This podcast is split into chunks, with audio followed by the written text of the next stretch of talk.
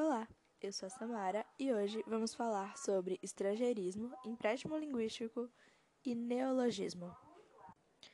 Vamos começar com estrangeirismo.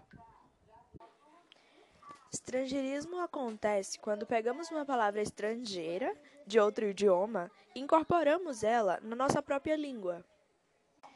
Um exemplo muito comum é a palavra shopping, por exemplo.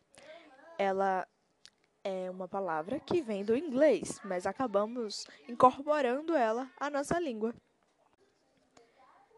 Bom, agora vamos falar sobre o empréstimo linguístico, que diferente do estrangeirismo, ele acontece quando incorporamos uma palavra estrangeira, porém, nesse processo de incorporação, acabamos modificando a palavra foneticamente ou na escrita. Temos o exemplo da palavra sutiã, ou até mesmo um exemplo que talvez seja até mais famoso, o futebol. Essas palavras, elas vieram do inglês e acabamos modificando a escrita delas para suprir as nossas necessidades linguísticas.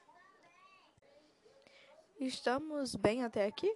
Bom, vamos para o último tema de hoje, que é o neologismo.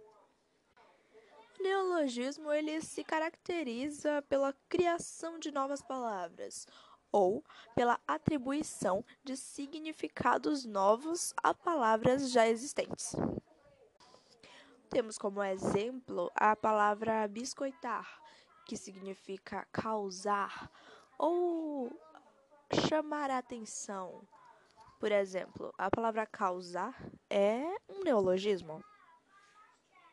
E a palavra biscoitar também.